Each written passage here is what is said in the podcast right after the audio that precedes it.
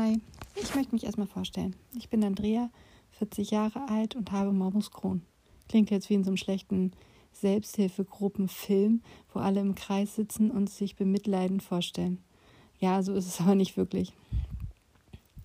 Ich habe eine kleine Familie, meinen Mann und zwei tolle Kinder.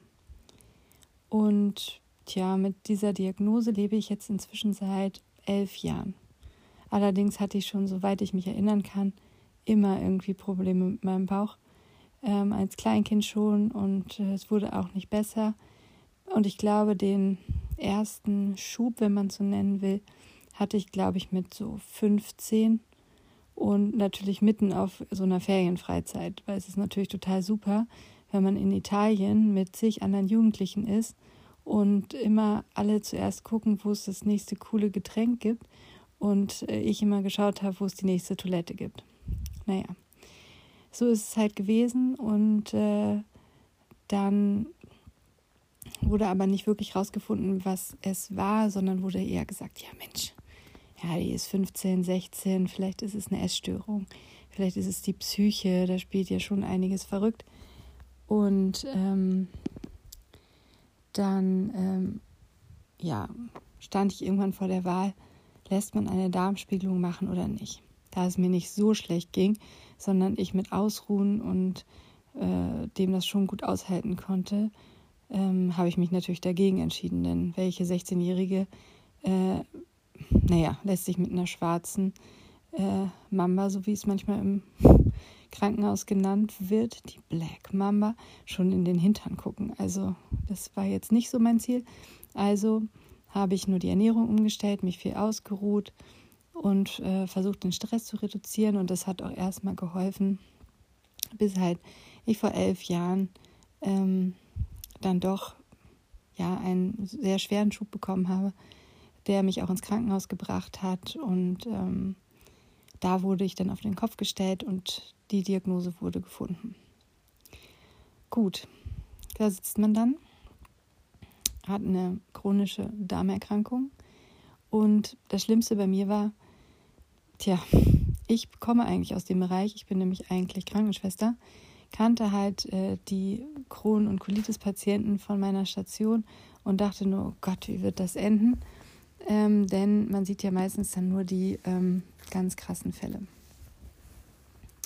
Mein Mann hat mich aber super unterstützt, hat ähm, mir immer zur Seite gestanden und ähm, so haben wir das auch ja alles ganz gut gemeistert und ich bin auf meine ja, lokale Selbsthilfegruppe aufmerksam geworden. Und dort war ich dann einige Zeit, immer regelmäßig bei den Treffen. Das hat mir auch echt geholfen. Und ähm, anfangs dachte ich immer noch, naja, ne, man kriegt die Diagnose, dann hat man einen Schub und danach geht es einem wie vorher und man macht wieder weiter bis zum nächsten Schub.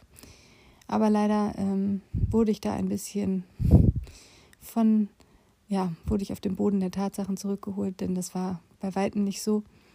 Denn nach einem Schub war vor einem Schub und ähm, dazwischen kam ich nie wirklich wieder, ja, an mein altes Ich zurück. Also die Leistungsfähigkeit war nicht da, die Konzentration war nicht da, ähm, mein Körper machte einfach nicht mehr so mit. Ähm, ja, also als Krankenschwester konnte ich irgendwann nicht mehr arbeiten und habe dann irgendwann die Selbsthilfegruppe bei uns übernommen, weil sie ähm, ja sonst aufgelöst worden wäre und das hätte ich doch sehr schade gefunden, weil sie mir so viel gebracht hat. Und nun schließe ich auch so den Kreis, wie es dazu kam, dass ich dieses Buch geschrieben habe. Denn es war so, dass man als Selbsthilfegruppe gibt es jährlich, nee, alle zwei Jahre ist es, ähm, ein Treffen. Und zwar aller norddeutschen Selbsthilfegruppen, die halt teilnehmen wollen. Und dann machen wir Vorträge für andere Betroffene. Also nicht in irgendeinem Fach Chinesisch oder in irgend, irgendwie mit tausend Grafiken und irgendwelchen Tabellen, wie Ärzte es gerne machen, sondern einfach, ganz einfach geradeaus, irgendwelche Vorträge, die einem gerade beschäftigen.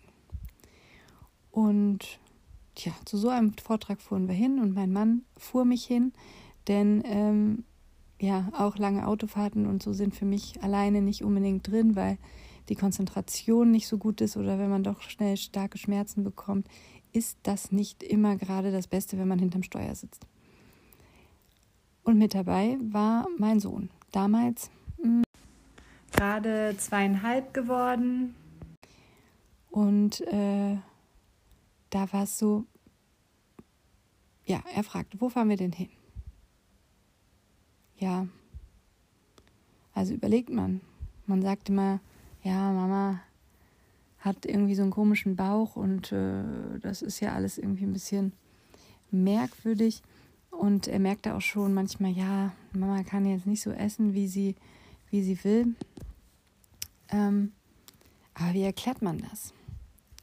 Naja, und als wir bei diesem Vortrag waren, ähm, war eine, gut, äh, eine andere Betroffene mit dabei und äh, wir grübelten so zusammen und kamen dann irgendwann auf die Idee, so ein Kinderbuch zu machen. Vielleicht erstmal als Flyer oder so.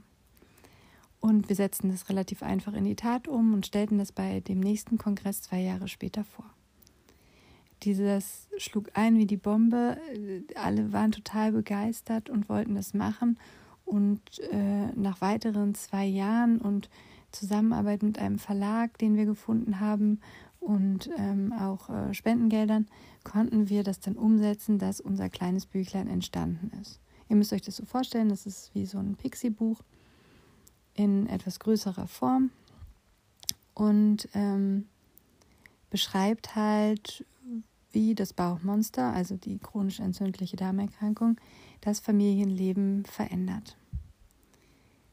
Es macht es nicht unbedingt schlechter, aber es ist halt anders, vielleicht als bei manchen anderen Familien. Und ähm, darüber möchte ich euch dann in dem Podcast Näheres erzählen. Ab und zu vielleicht nochmal ähm, ein paar Seiten vorlesen aus dem Buch und ähm, euch einfach mitnehmen, wie das Leben damit so ist. Es ist, wie gesagt, anders, aber nicht schlechter. Man muss sich umstellen, wenn man so eine Erkrankung hat. Aber es hat auch sehr viele tolle Seiten und ähm, die ich nicht missen möchte und ja, die einfach zu mir gehören und auch mich zu dem gemacht haben, wer ich heute bin. Also ich habe definitiv mehr zu mir selbst gefunden und ähm, ja, bin eigentlich auch sehr stolz darauf, wie ich das schaffe und ähm, dass ich auch vielen anderen dadurch schon geholfen habe. Also ich bin gespannt, was ihr bei den weiteren Folgen so sagt und wie ihr sie findet. Und ja, wünsche euch erstmal jetzt einen schönen Tag oder einen guten Abend, je nachdem, wann ihr es hört. Und bis bald.